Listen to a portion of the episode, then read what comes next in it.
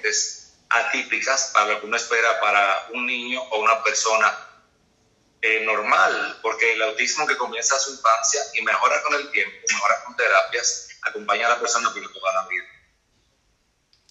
Qué bien, qué bien. ¿Y, y por qué entonces eh, la tasa es más alta? ¿Por qué ahora mismo estamos mirando que de 68 niños uno nace con autismo a nivel mundial?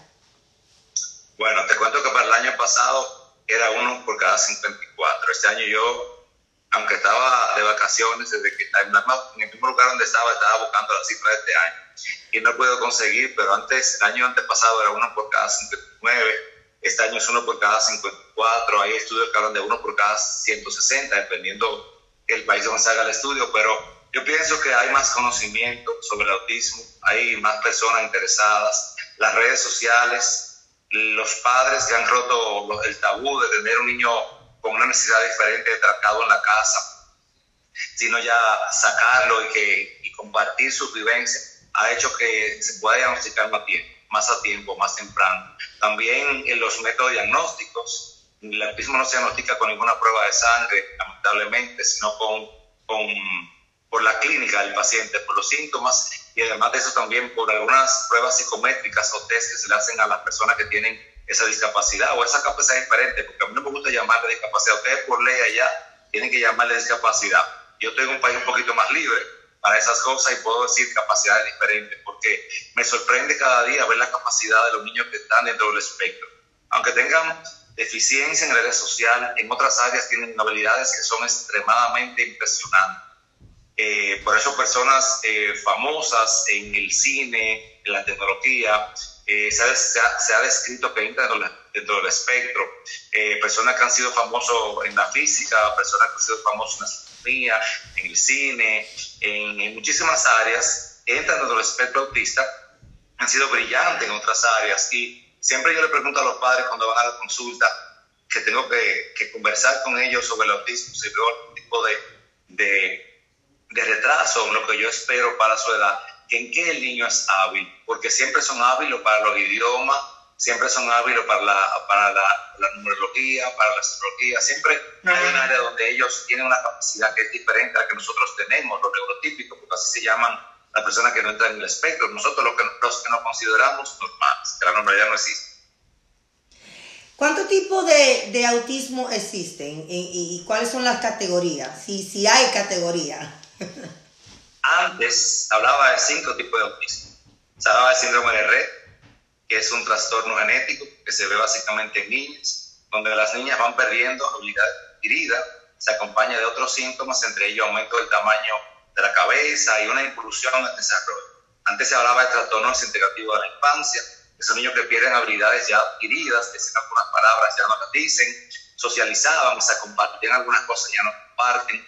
Se hablaba también del, del trastorno de Asperger, lo cual sigue siendo autismo, porque son personas que aunque tengan muchas habilidades y mucha inteligencia para unas áreas, en áreas que tienen mucha ciencia, no es que no van a socializar, que van a estar en un sitio y van a estar de lado. En algunos casos son personas que son sumamente sociables, pero lo hacen de manera muy torpe. Preguntan cosas que no tienen que preguntar, que no entienden cosas que nosotros de manera trivial podemos decir que no tenemos un sexto sentido. Lamentablemente ellos no lo tienen y eso es lo que se llama la teoría de la mente, profesora del autismo. Por eso esa, esa clasificación de cinco tipos de autismo ya no se usa. Del año 2013, el DSM-5, que es la, la, institución que se encarga de regularizar los diagnósticos psiquiátricos en Estados Unidos, que es donde nosotros básicamente nos llevamos, porque por este lado de los países desarrollados no tenemos ninguna escala, habla de autismo leve, moderado y severo. Un autismo leve va a ser una persona que va a tener poca necesidad de ayuda para desenvolverse. Un autismo moderado, un autismo moderado o un trastorno del espectro autista moderado va a tener cierta necesidad y una persona con autismo severo va a ser una persona mentalmente que no va a poder ser independiente. El leve... esa clasificación ya, ya, no, ya no se usa. El leve viene siendo como cuando hay gente que no entiende y son gente que le gustan juzgar eh, incluso a los padres y dicen que pero él se ve bien, él no tiene nada. O sea, como que, como que el autismo, eh, los padres tienen que tener una, una bandera que diga, eh, mi hijo todo el tiempo tiene autismo. Y entra entre lo que usted mencionó ahora, que hay autismo leve, está el mediano y está el más alto que, requiere más de, atención o que los padres estén... Bueno, Te cuento que el autismo moderado para mí ha sido más fácil de El autismo severo al principio a veces da un, poquito más difícil de explicar porque son niños que presentan muchas deficiencias y pueden estar acompañados de otra condición, de una enfermedad genética, un trastorno básicamente al momento de nacer, alguna, alguna asfixia o maturidad se asocian a esos niños autistas. Y el autismo eh, leve a mí mismo me ha, tratado, me ha dado trabajo de, diagnosticar muchas veces. De hecho, tengo padres que van a mi consulta ya con sus hijos, que fueron mis pacientes hace 15, 16 años, ya son adolescentes, y cuando yo trato de interactuar con ellos, porque el niño cuando está pequeño que va a la consulta no interactúa con el pediatra, porque si no come te llevo al pediatra, si no hace la tarea te lleva al pediatra para que te cuide, si no te porta bien te lleva al pediatra para que te ponga una inyección, y el pediatra lamentablemente es un como dicen en Psicológicamente le están creando un trauma psicológicamente le están creando un trauma a esos niños cuando le mencionan de que si no te portas bien, pues te llevo al doctor, entonces hay que parar con eso. Si tengo un trauma, yo no tengo fobia a las inyecciones, por ejemplo, yo. Parece que en mi casa me dicen, si no comes, si no te portas bien, y yo era bastante peniado, porque tengo un trastorno de ansiedad que no fue diagnosticado cuando niño. Y como me voy a tanto, parece que me ofrecían muchas inyecciones, mi papá era médico, eh, que también trabajaba con niños, y yo pienso que a lo mejor de ahí viene ese trauma y esa fobia que le tengo a ver a las agujas. Pero tengo que, vacunar niños diarios cuando me toca a mí, de verdad que me da trabajo. Eh, sí, eh, eh, eso, eso hay que seguir trabajando con, con, la, con la sociedad, a que cambiemos el paradigma de cómo estamos criando a nuestros hijos. Están diciendo ideas. Y por eso a veces nos da trabajo. ¿Sí? Y te, comento en, eso, en ese mismo aspecto que cuando el niño va al pediatra no socializa con el pediatra muchas veces. Sobre todo si un niño ya, un niño, un niño infante de menos de 5 o 7 años. Pero ya cuando tú ves que el niño va a tu consulta de 10 años y tú ves que el niño tiene un acento raro, que no es el acento que hay en tu país, que el niño eh, tiene intereses diferentes, que no tiene empatía, que habla mucho, que no se está tranquilo probablemente y tienes la estereotipia, que son movimientos involuntarios, dar muchas vueltas en un círculo, aletar con las manos cuando se sienten nerviosos, que no lo tienen todos los niños. Entonces, que ya cuando uno lo ve adolescente, ve esas características, te quiero desaparecer, tú dices, bueno, este niño entra dentro del espectro. Pero lamentablemente hay padres que no aceptan que tú se lo digas y que no aceptan que tú le hagas una evaluación diagnóstica. Doctor, estamos estamos presentando problemas, parece que con su internet su voz está saliendo nítida, pero la imagen está frisada. Vamos a intentar que usted salga y entrar de nuevo, yo mandándole la, la invitación como lo hicimos al principio, para entrar a ver si la imagen cambia. ¿Le parece? Vamos a hacerlo. Está bien. Excelente. Pues salga para yo luego mandarle la invitación. Estamos conversando con el doctor Ángelo Pérez acerca del autismo. Hoy un tema muy importante que nos compete a todo, ya sea en el área profesional o en el área educativa o en el área que seamos familiares de personas con discapacidad en el ámbito pues ya del autismo. Eh, es un tema que todos, todos necesitamos estar educándonos porque no sabemos en qué momento tenemos que eh, eh, dar esta, esta asistencia o, darle esta educación o, quizás trabajar con un compañero que tenga autismo. Entonces, yo creo que ahora sí, doctor, se ve más bello.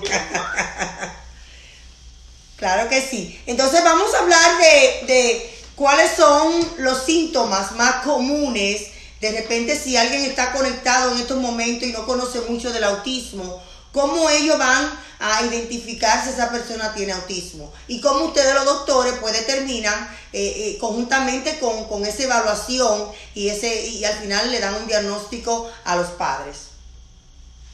Como yo lo que soy pediatra, básicamente el autismo es una, una condición que se diagnostica a la niñez temprana, realmente a partir del año y medio, aunque hay eh, niños que pueden ser diagnosticados a más temprana edad el la edad promedio de un diagnóstico de autismo se recibe a los tres años. Yo siempre digo que es un tiempo, es muy tarde, porque se pierden eh, etapas tempranas que son determinantes en la vida del ser humano para poder recuperar áreas que, sean, que no han sido estimuladas. Entonces, este paciente que, que tú vas a sospechar, como papá, como pediatra, como, como, como familiar de un niño que tenga gente de todo respecto, va a ser un niño que va a tener deficiencias en el área social.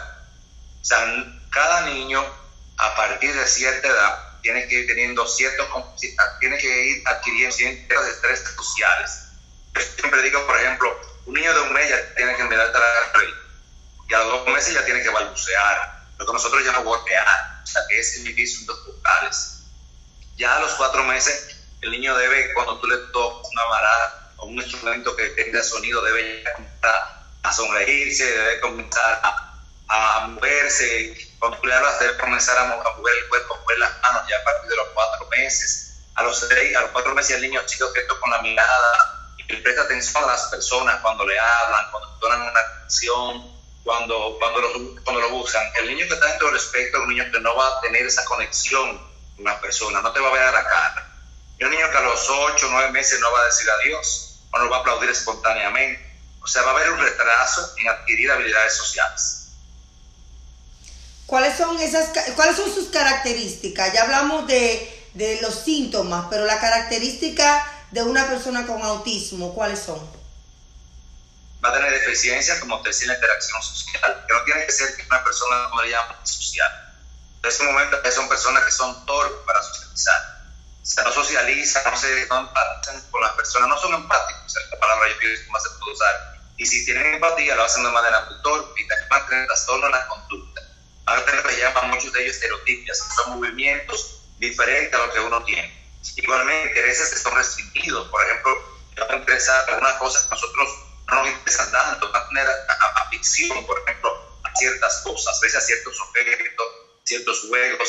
Eh, yo tengo una paciente que ya es una muchacha eh, adulta, de uno más de 20 años, y la niña, cuando yo la veía, debía llevarla a mi consulta diciendo a la niña, sordomuda, que la niña hablaba, está en una escuela de sordomudos, pero la niña cuando iba a la consulta yo me recuerdo que siempre iba con un rabito, con un rabito de pelo, eso que usan mujeres en las, las, las, bufandas, y siempre iba con ese rabito a la consulta y cuando se, la niña se despertaba, eso lloraba, la niña tiene muchas rabietas, la niña que a la edad ya debe superar la rabieta, hacía muchas rabietas, tiene una conducta que era un poco diferente. Pero a veces los pacientes no van con continuidad a los médicos, como ya tienen diagnóstico de sordo, yo me quedé con ese diagnóstico, pero a, la medida que yo fui estudiando, que fui aprendiendo, yo dije, esta niña, esa niña que yo voy a desde niña, que tenía unos 5 o 6 años, tenía una conducta autista y a lo mejor no era sorda. A ver, ya después de grande mi consulta y le digo, oye, yo quiero hacer una evaluación con la niña yo pienso que ella tiene una situación que no es sordera, sí, doctor. Ya cuando la niña creció, yo le dije al doctor le hice una prueba de que ella no tenía problema autismo el problema ya era que no tienen interés para socializar porque tienen autismo severo. Y eso me pasó a mí. O sea, estoy contando mi experiencia. No es que, no es que, no, no es que me se me han ido pacientes de la mano y después pensando en mi casa o cuando, o, cuando tengo una conferencia, cuando estoy estudiando, me llega ese paciente a la mente. Porque la medicina es así, uno se va a la casa con los pacientes y con las situaciones. Entonces después me doy cuenta así, cuando lo, analizamos, cuando lo, cuando lo visualizo desde otro punto de vista, ya básicamente desde el punto de vista psicológico, los pacientes son autistas. Entonces, eh, nos no está diciendo que el autismo también puede venir acompañado de otras eh, condiciones o otras complicaciones médicas o, o, o otro patrón de, de, de, discapacidad, doctor. Sí, se habla de que un 20% de los pacientes que entran en el espectro autista tienen alguna comorbilidad algunas comorbilidades, alguna condición que la acompaña. Se habla de síndrome de plagio, se habla de algunos eh, retrasos eh, en, en, casos mentales, se habla de algunos tipos de epilepsia, se habla de alergias al gluten, a la proteína de la leche, y por eso el diagnóstico de autismo es un multisistémico. Y a veces cuando los papás van y uno los manda a hacer varios estudios, los papás se, a lo mejor se molestan, no entiendo lo que uno le dice, pero es que hay que descartar muchas cosas dentro de cuando tú vas a evaluar a un niño con autismo. Yo por eso quiero a papá, vamos a comenzar a estimular y a medida que vayamos estimulándolo, vamos a hacer pruebas diagnósticas en lo que ustedes pueden ir compensando lo que nosotros vamos a ir pidiendo, porque el tiempo es crucial en la misma. Acaba de... son, son, son cruciales, porque cuando el niño está más preso, cuando el niño aprende, porque el cerebro está haciendo conexiones intestinales. Hay un problema de, de interconexión y se autista. Entonces, cuando ese tiempo no se aprovecha y se pierde, no es lo mismo cuando tú lo aprovechas. Acaba de mencionar algo muy importante en cuanto a los padres y invito a todos los padres que están conectados en estos momentos o cualquier persona que tenga una pregunta para el doctor, hacerla en estos momentos, aunque él con gusto la va a contestar. Eh, de repente la parte más importante sería también educar. Si bien es cierto, la intervención temprana en el niño, la, la, aceptación, pero también educar a los padres. Eh, de repente, doctor, quién sabe si usted haga una escuelita donde le dé estos conocimientos, que se le presente varias conferencias o como llamamos aquí, webinar, a, presentaciones a los padres y, que conjuntamente con la familia, porque esto, esto viene también a trabajar un factor muy importante que es la familia. Mi abuelo, mi hermano, mi tío, las personas el círculo más cercano de los familiares que me rodean. Quiero también que aprendan que esto es una condición que si todo aprendemos y obtenemos conocimiento, va a ser de mejoría para esa persona. De repente, doctor, ¿qué, usted dice de esta propuesta? Bueno, yo no sé si te he comentado otras veces, pero en podio internacional que yo he asistido donde se habla de autismo, que se habla de diferentes tipos de terapias, con luces, con sonidos, con animales, se ha llegado a la conclusión de que el mayor aporte para un niño o una persona con autismo es que la familia se integre en la educación, como tú dices. La educación es básica, porque ellos van a tener mucha torpeza y van a tener una, manera de aprender las cosas diferente a las personas normotípicas. Muchas veces son personas adultas que tú ves que la mesa no le cuesta aprender a comer con los, con los cuchillos los sujetos. Lo que pasa es que como tenían esa, esa esa, esa capacidad diferente o ese retraso. Si los padres en un tiempo donde el niño podía aprender, no lo hicieron, esta persona cuando esté adulta le va a costar, le va a costar la educación de un niño autista. Es una educación que promete mucho a los padres. O sea, hay, necesitan, necesitan más que un niño neurotípico, un niño con corriente. Por eso cuando la familia se integra, yo tengo niños que han sido diagnosticados a una edad muy, temprana, al año, antes del año y medio, y han sido niños que yo a veces he recomendado a ti, iban a mi consulta y los papás llamaban porque no puede ser tú, no porque el niño molestaba mucho, no se estaba tranquilo, algunos iban con una, con una sola de esas cosas como toma Disney, o en un micrófono donde el niño te puede prender, tenían que ir así a la consulta porque el niño no estaba tranquilo.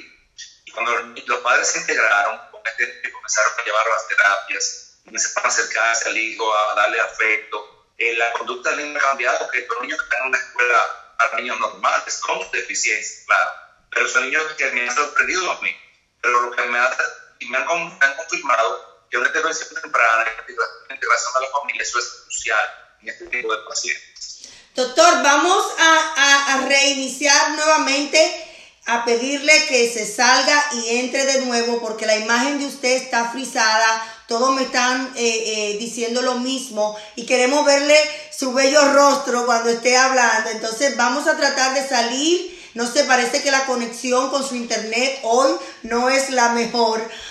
vamos a hacerlo de nuevo para entonces poder verle la cara porque hay varias preguntas que queremos que usted pues le tenga el honor de contestarla. Con mucho Estamos conversando, wow, eh, este tema es tan lindo de abordarlo, de aprender y gracias a todos ustedes que están ahí conectados, que están eh, eh, interesados en este tema. Veo a muchos doctores, veo a muchas madres que han empezado a hacer su pregunta. De verdad que gracias, gracias por querer educarse. Yo creo que vamos a cambiar el mundo, no solamente de nuestros seres queridos con discapacidad, sino a nuestro alrededor, cuando todos cuando sea un tema que a todos nos interesa. Entonces, de verdad que agradecido por su presencia, por estar conectado. Vamos a iniciar con la pregunta de Yelenay 541.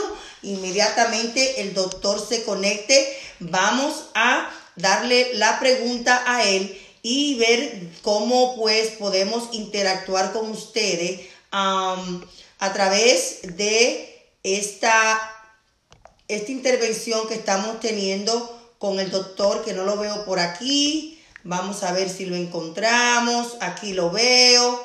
Vamos otra vez a ver si la conexión y el internet nos deja conectar bien con el doctor, el doctor Ángelo Pérez, quien es pediatra y además especialista en esta materia, el autismo. Estamos celebrando el mes completo y yo diría que todos los días deberíamos de celebrar el Día del Autismo, porque es un llamado, cada vez que se celebra, es un llamado a concientizar al mundo, a concientizar a los profesionales, a concientizar más a los padres, a que busquen ayuda, a que ellos no están solos, a que lo hablen, que mientras más lo hablan, pues más gente se van a educar. Ya los paradigmas que existían o que existen en algunas regiones de ocultar a nuestros hijos cuando tienen una discapacidad o cuando tienen una condición tal como el autismo o de no insercionarlo a la, a la sociedad, pues esto no le ayuda a su desarrollo. Entonces es bueno que nosotros eh, podamos todos hablarlo, sacar a nuestros hijos, insertarlo a la sociedad para que ellos también sientan que son parte de ellos. Y cuando hacemos esto, señores, también pues hacemos que nuestros hijos se sientan orgullosos de su mamá y de, y de su discapacidad, porque así, así como tal es que tenemos que hacerlo sentir. Doctor, la primera pregunta viene de Yelena 541 eh, y ella dice, no puedo comprender si todos sabemos que el autismo puede mejorar con terapias. ¿Por qué, ¿Por qué es tan costoso? ¿Y por qué condenar a tantos niños a esos servicios a media? No podemos pagar lo que el niño necesita. Y es una realidad. ¿Puede abordar en este tema, doctor?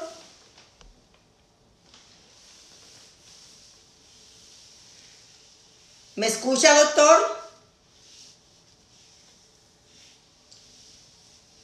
Estamos tratando de hacer enlace con la conexión, si el internet se lo permite, al doctor y aquí tenemos una madre que habla de las terapias, que son tan costosas, que por qué nuestros hijos se merecen la terapia a media. Y, es algo que realmente los padres no pueden pagarlo porque eh, cuando hay una discapacidad, una condición o una enfermedad rara en nuestro hogar, cuando digo nuestro porque todos, la mayoría de personas que me conocen saben que tengo un hijo que tiene una discapacidad alguien de la familia, ya sea la mamá o el papá, tiene que dejar de trabajar y eso declina la economía en una familia. Cuando la economía se declina y hay que eh, darle más atención, más terapia, eh, más asistencia a esa persona, no solamente eh, lo, que conlleva afuera, sino también en el hogar, porque hay más gasto en todas las áreas, pues esto declina la economía. Doctor.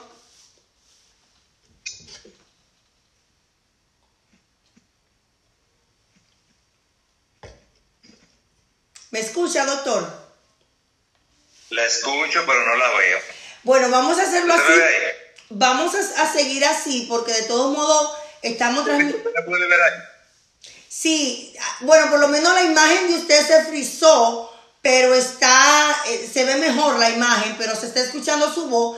Y vamos a dejarlo así entonces, porque como estamos teniendo tanto inconveniente y realmente la información es lo que queremos que llegue al público y como también estamos haciendo la transmisión en vivo en la radio, pues vamos a seguir así entonces. Ok. ¿Cuál es tu pregunta, Raquel? Que la, eh, eh Yelaine um, decía que por qué es tan costoso la terapia de los niños y por qué ellos se, se, se merecen um, que todo sea media por, por el costo de los padres que no pueden estar pues eh, eh sustentando esta terapia. Bueno, te cuento que yo tengo un centro donde trabajamos con niños con necesidades especiales y gran mayoría de nuestros niños son niños que entran con el espectro autista. Eh, nosotros hemos tratado de tener una, unas terapias al costo, al menor costo posible, porque entendemos que hay una gran necesidad. porque es que el niño con autismo no necesita un solo tipo de terapia. Eh, la terapia de habla casi siempre al principio a, temprana edad básicamente es mandatoria y básica, igualmente la terapia eh, conductual. Pero también como nuestros niños necesitan acompañamiento, necesitan otras más terapias, terapia de sensibilización, terapia grupal, terapia ocupacional. Entonces, el, yo pienso que el tratamiento del autismo se hace costoso básicamente por las necesidades que tienen los niños.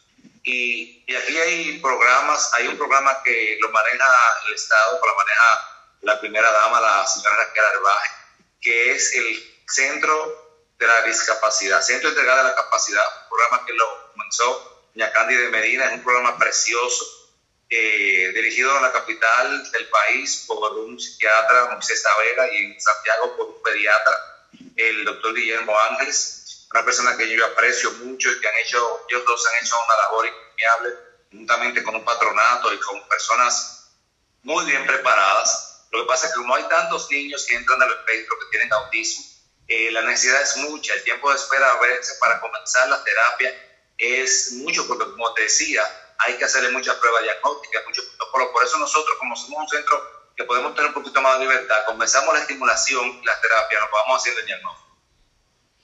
Excelente. Pero es porque son muchas terapias que el niño necesita. Sí, realmente. Y está también el tema de la transportación y, que hay otros hijos en el hogar. Esto viene pues a contribuir más las dificultades que la terapia pues sean eh, posibles. María Rosa, María Rosana dice que usted atiende a su hija que tiene 16 años y ella ahora mismo está teniendo dificultades para el dormir. ¿Cómo esto influye el no dormir? Eh, le, afecta el, sleep apnea, aquí se le llama sleep apnea, que viene siendo como eh, la dificultad para dormir.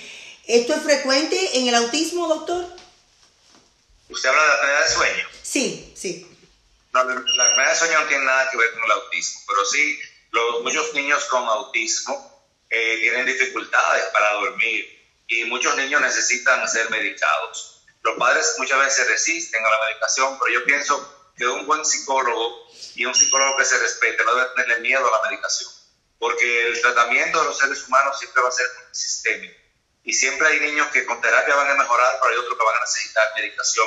O sea, yo aconsejo a los padres que no se resistan a cuando un psicólogo lo envía a un psiquiatra infantil y, y, le propone al, al padre que el niño sea medicado, porque a veces es una necesidad hay niñas, el autismo puede coexistir con depresión, el autismo puede coexistir con trastorno obsesivo compulsivo con mucha frecuencia, un trastorno de agresividad. Y cuando tú tienes un niño medicado es más fácil dar la terapia y es más fácil que el niño progrese en la terapia cuando el niño está siendo medicado. Y ahora mismo el problema de sueño en la pandemia eh, ha sido un problema bien difícil.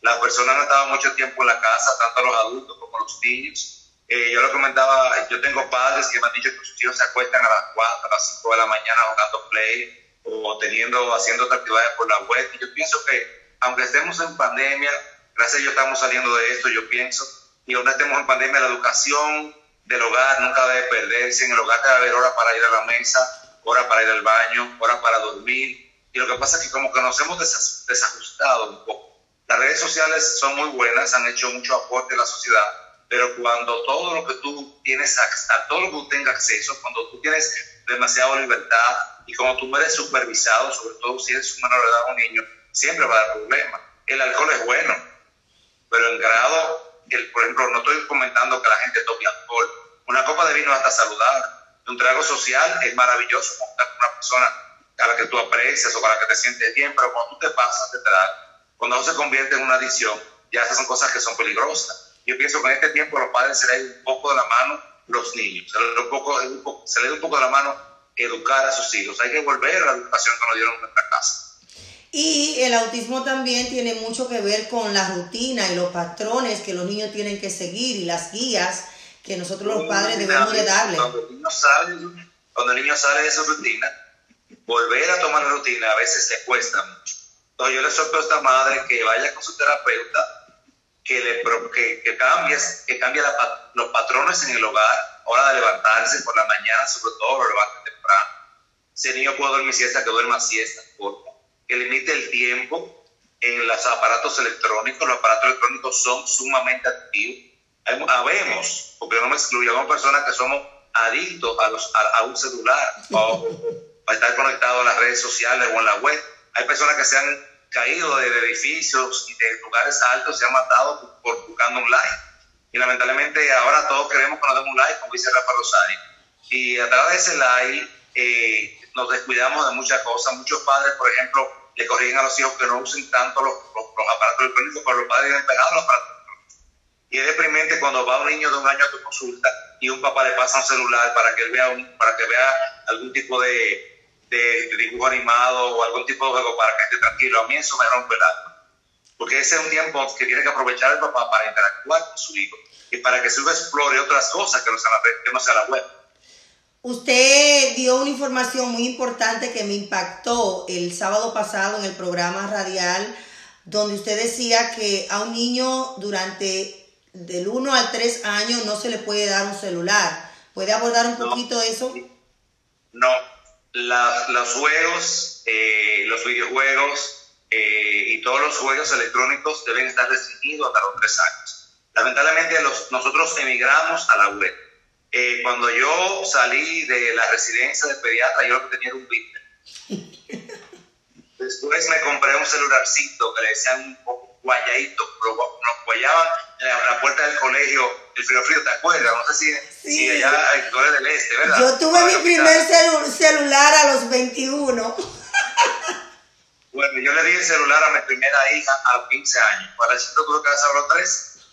Sí. Porque ya habían pasado 6 años entre una y otra. Y, y, y, y, uno tiene que saber dónde están sus hijos para localizarlos. Para los niños pequeños, no debe darse de juegos electrónicos, ni celulares, ni tablets hasta los 3 años yo sé que voy a sonar feo, voy a sonar anticuado, voy a sonar a lo mejor eh, poco amable, o a lo mejor, eh, no sé, me pueden decir lo que quieran, pero eso es lo que está demostrado. Y eso no lo digo yo, eso lo digo las personas que hacen, las personas que hacen estudios. Y los mismos padres, cuando le dan un celular a un niño una tablet, no dejan que ese niño explore. El niño tiene que explorar, el niño tiene que poner manos, el niño tiene que tocar las cosas a veces romperlos. Los, los, los, los adornos de la casa. Los niños tienen a veces que, descubriendo lo que son romperlo, todos rompimos en la casa. Y todos llevamos castigo. Estábamos, estábamos explorando y nuestro papá no lo sabía. El niño tiene que llevarse todo a la boca cuando tiene de seis meses a uno, dos años, porque si no lo hace, todos conocemos por la succión primero. Esa es la primera etapa del desarrollo, dice Sigmund Freud, que es el padre del, del, del, del, psicoanálisis, de la, de la, la psique, de su mente la primera etapa de desarrollo es la etapa oral, por eso el niño todo se lo lleva a la boca. Por eso cuando se lleva la cosa a la boca siente placer y, y aprendemos por el placer, aprendemos por las cosas que nos son agradables. Tú le das un celular a un niño o una tablet, cada vez que él le da a un botón y eso emite un sonido, o eso le produce, o eso... La dopamina se le dispara, doctor, la dopamina se le dispara. La dopamina, que es una neurotransmisor que produce placer, se dispara y se van haciendo adictos a la dopamina. Y las adicciones tienen mucho que ver con eso, con el sentirse bien, con sentir placer. Por eso los psicólogos infantiles y los pediatras, infantiles no estamos de acuerdo en que nuestros niños den equipos celulares, ni, ni, tablets, ni, ni, juegos antes que tengan tres años. Yo tengo una nieta que tiene tres años y cuando llega a mi casa, lamentablemente yo trato de no darle celular. Bueno, ella es fanática de un, del, del, del video Super Bowl de J-Lo y Shakira como eso es un baile, yo solo pongo para que ella se encarame en la mesa, para que ponga una guitarra y toque como toca Shakira, Shakira, perdón, pero de juego y cosas así yo trato de limitar. Y a veces los padres creen que es más fácil porque nuestros hijos tengan autismo, tengan otra condición, decir, ah, que eso es lo único que le gusta o eso es lo único que él se identifica, pero no sabemos el daño que le estamos haciendo. Doctor, tenemos otra pregunta de Lisi Peralta que dice, ¿se puede confundir el autismo con el TDAH? Eh, lo que pasa es que hay un por ciento eh, que puede variar de acuerdo al estudio de niños con autismo que tienen problemas de TDAH. TDAH es un trastorno que se diagnostica en etapa preescolar. El niño va a tener problemas de atención, problemas para, para, para mantener la atención y para concentrarse. Y va a tener una conducta hyper, va a tener un problema de hiperactividad porque tiene problemas con la dopamina, la serotonina, que son mediadores neurológicos. Eh, entonces estos niños van a tener, se van a mover mucho, no van a esperar su turno, van a ser agresivos, van a ser impacientes, van a tener obsesiones por una cosa y a los papás lo, lo cansan pidiéndoles cuando quieren algo, pero son niños que tienen un trastorno psicológico que debe tratarse desde que son niños. Y como te decía, el autismo puede coexistir con otra condición y hay un por ciento elevado de niños. No quiero meter un juicio porque actualmente no sé si es un 20, si es un 30, si es un 6%, pero sí un por ciento importante de niños con autistas que tienen también TDAH. Igualmente el trastorno obsesivo compulsivo es altísimo. La condición de niños que tienen autismo y tienen un trastorno obsesivo compulsivo. Eh, en esta área también, ¿cuál es la relación que se tiene con el TDAH, el autismo y el déficit de atención? ¿Por qué la persona se confunde en esto? Lo que pasa es que para aprender tenemos que tener inteligencia, concentración, atención y memoria.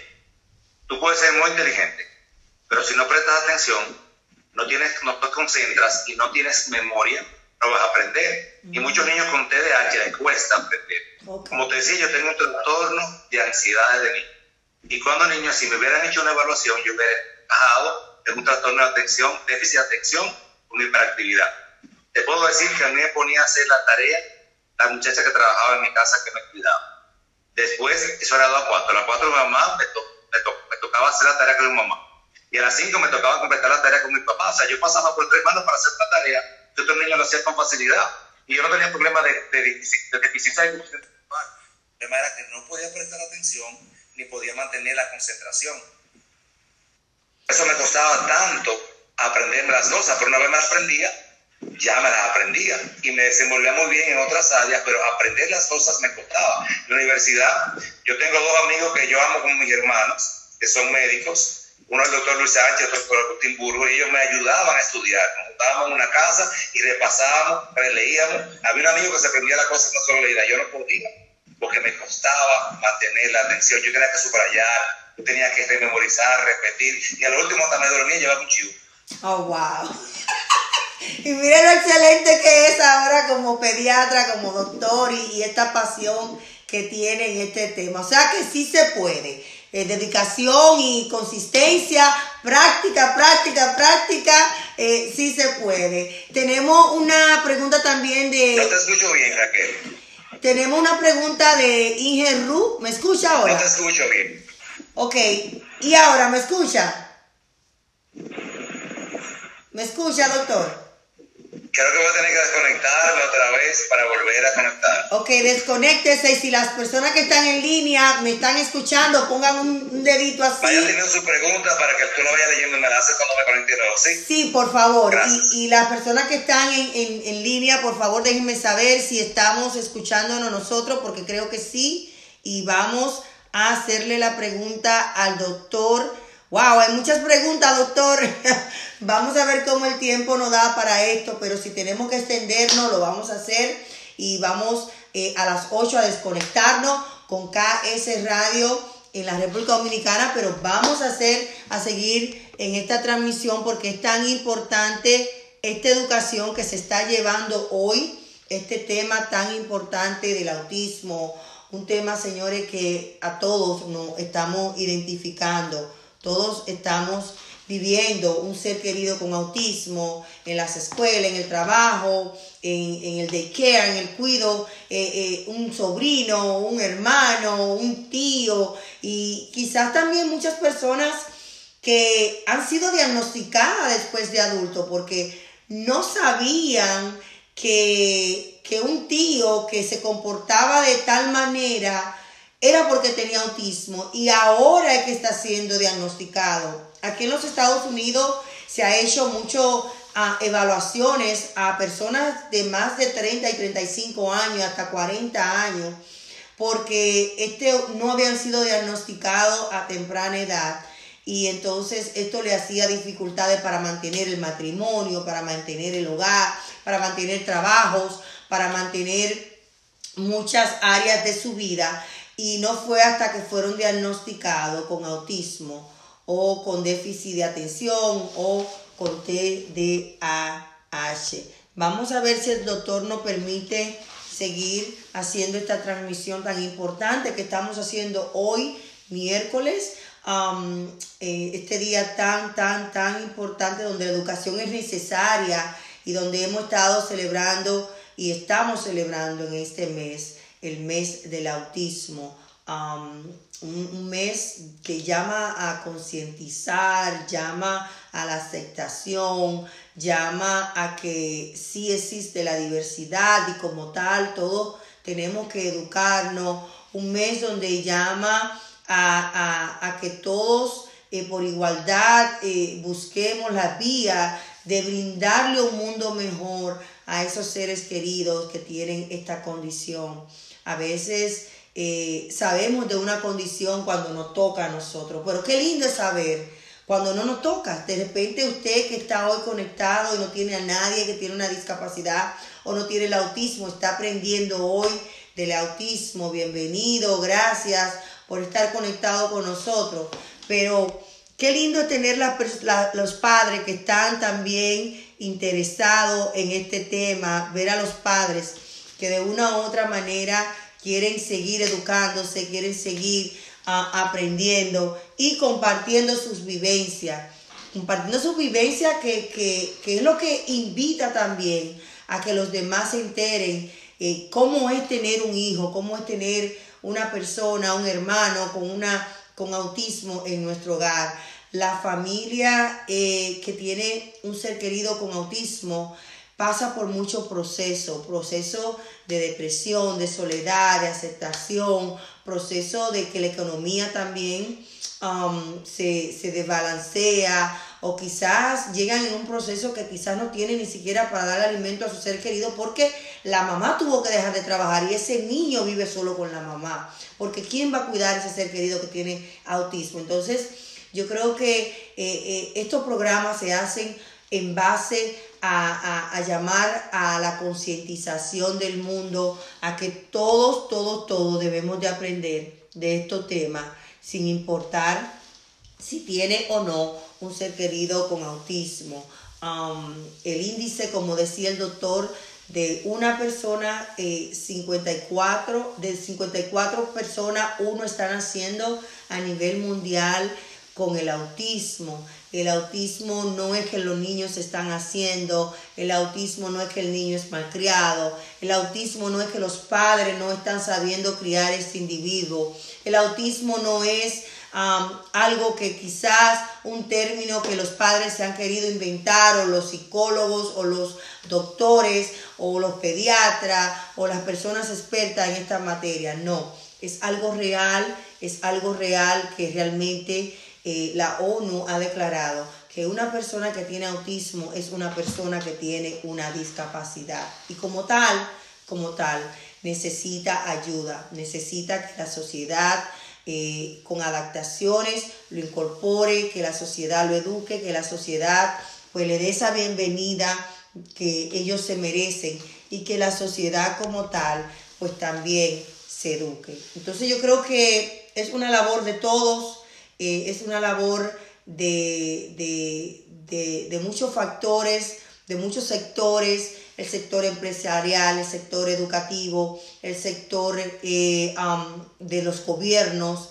Eh, se le hace un llamado siempre a los gobiernos para que hayan cambios, para que hayan más terapias habilitadas y disponible para los padres totalmente gratuita. Se le hace un llamado al gobierno para que haya más concientización, campañas educativas para esta comunidad. Se le hace un llamado al gobierno para que de igual manera, eh, conjuntamente con los padres, haya una educación a través de, de proyectos donde los padres se puedan educar vayan a, conferencias totalmente gratuitas, vayan a entrenamiento para que esos padres también puedan ir a entrenar a otros padres en su comunidad, porque a veces hay eh, padres que sí pueden ir a tomar estas enseñanzas, pero los otros que no pueden ir por otras situaciones de transporte económico, pues que esos padres sirvan de de mentores para ellos, de que esos padres sirvan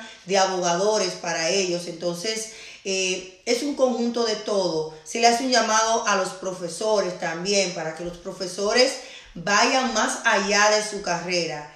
Si de repente tú no sabes de autismo, hay muchísimos entrenamientos en estos momentos a nivel mundial que tú lo puedes tomar para que aprenda más porque de repente te van a llevar a tu aula una persona con autismo y ese niño se merece una educación personalizada para él, pero a la misma vez una educación con calidad. Está pasando que las escuelas en estos momentos están dando una educación mediocre a personas con autismo o otro tipo de discapacidad o simplemente llaman a la inclusión pero a la misma vez lo excluyen, no le dan la participación que ellos se merecen, no le dan la eh, inclusión que realmente necesita ese salón, ese salón en, en, su clase, para que ese niño se incorpore, para que ese niño aprenda, para que ese niño reciba las atenciones individuales que realmente esa persona con esa condición o esa discapacidad se merece. Pero también hago un llamado a los padres, para que los padres nos empoderemos ¿Cómo? Educándonos y sabiendo cuáles son nuestros derechos, cuáles son los derechos de nuestros hijos, cuáles son los derechos que yo como familia en mi área donde vivo, sin importar el lugar, el, lugar en el mundo donde te encuentres, tú tienes un derecho, tú tienes un derecho y abogar por tus hijos para que ese hijo entienda que tiene un padre que está abogando por ello y para que ese hijo entienda que mi papá y mi mamá son mis defensores Sabemos que las personas que sufren de autismo no pueden comunicarse, no pueden hablar. Hago un llamado a que los padres sean las voces de esas personas que no se pueden comunicar, abogando por sus derechos, peleando por sus derechos, eh, eh, exigiendo una mejor calidad de vida, una mejor calidad de educación, una mejor calidad de eh, entre la familia también. Hago un llamado a los familiares, a los familiares a que haya más aceptación, a los familiares a que sean más empáticos con las familias, con los padres, con, con estas personas que tienen discapacidad, eh, que, que ellos entiendan también que es una combinación de todo que sí los padres eh, eh, no, no, eligieron tener un hijo con discapacidad o con autismo, pero que está en, ese núcleo familiar de los abuelos, de un primo, de un hermano, hasta de los vecinos, esto va a influir que el desarrollo de ese individuo sea mejor. Entonces, estamos teniendo dificultades con el doctor, vamos a tener que posponer esta entrevista tan interesante. Gracias, doctor. Usted sabe que sí y él está aquí abordando estos temas tan necesarios. Vamos a eh, posponer esta entrevista tan interesante, tan importante y tan necesaria. Y una cosa que nos define a mí, al doctor, es que lo hacemos con la pasión, con la pasión y la entrega que realmente estos temas se merecen.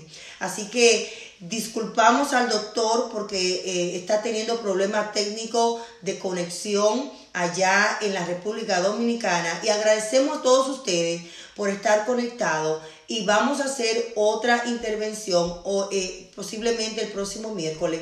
Vamos a ver si está el doctor la agenda bien o de repente lo podemos hacer otro día porque tenemos un compromiso con ustedes. Así que bendecimos su vida, gracias por su conexión. Sigan al doctor en Papadotoy. Si tienen una arroba Papadotoy, uh, él es el doctor Ángelo Pérez y está en la República Dominicana, pero puede eh, eh, tener asesoría, puede eh, ayudarlo en cualquier duda a través de las redes sociales y está más de decir que sigan esta página para que sigamos juntos cambiando el mundo de personas con discapacidades. Tenemos el programa todos los sábados de 8 a 10 de la mañana, donde también conjuntamente con Discapacidad TV hacemos transmisiones radial y televisiva para España. Eh, tenemos un contenido, señores, que humildemente estamos educando a la nación. Así que aquí mencionan que él está en la ciudad de La Vega. Señores, yo necesito dar un viaje para allá y conocer tanta gente bella en La Vega. Sí, sigan al doctor en su Instagram, arroba papa y él le puede dar seguimiento. Gracias a Evelyn Castillo, gracias a Yadir Encarnación, gracias a todos ustedes que se conectaron. Bendecimos su vida y los esperamos en la próxima intervención. Bye bye, bendiciones. A mi gente linda de Spotify, gracias por estar conectado con todos nosotros. Los esperamos en la próxima intervención. Síguenos en las redes sociales como arroba cambiando el mundo 04, en Spotify como discapacidad y algo más. Y por supuesto, compren los libros Rompiendo las barreras de la discapacidad y el héroe dentro de mí, que hay muchas informaciones. Agradeciendo acá ese radio para la República Dominicana por este enlace que hacemos cada noche. Muchísimas gracias. Bye bye.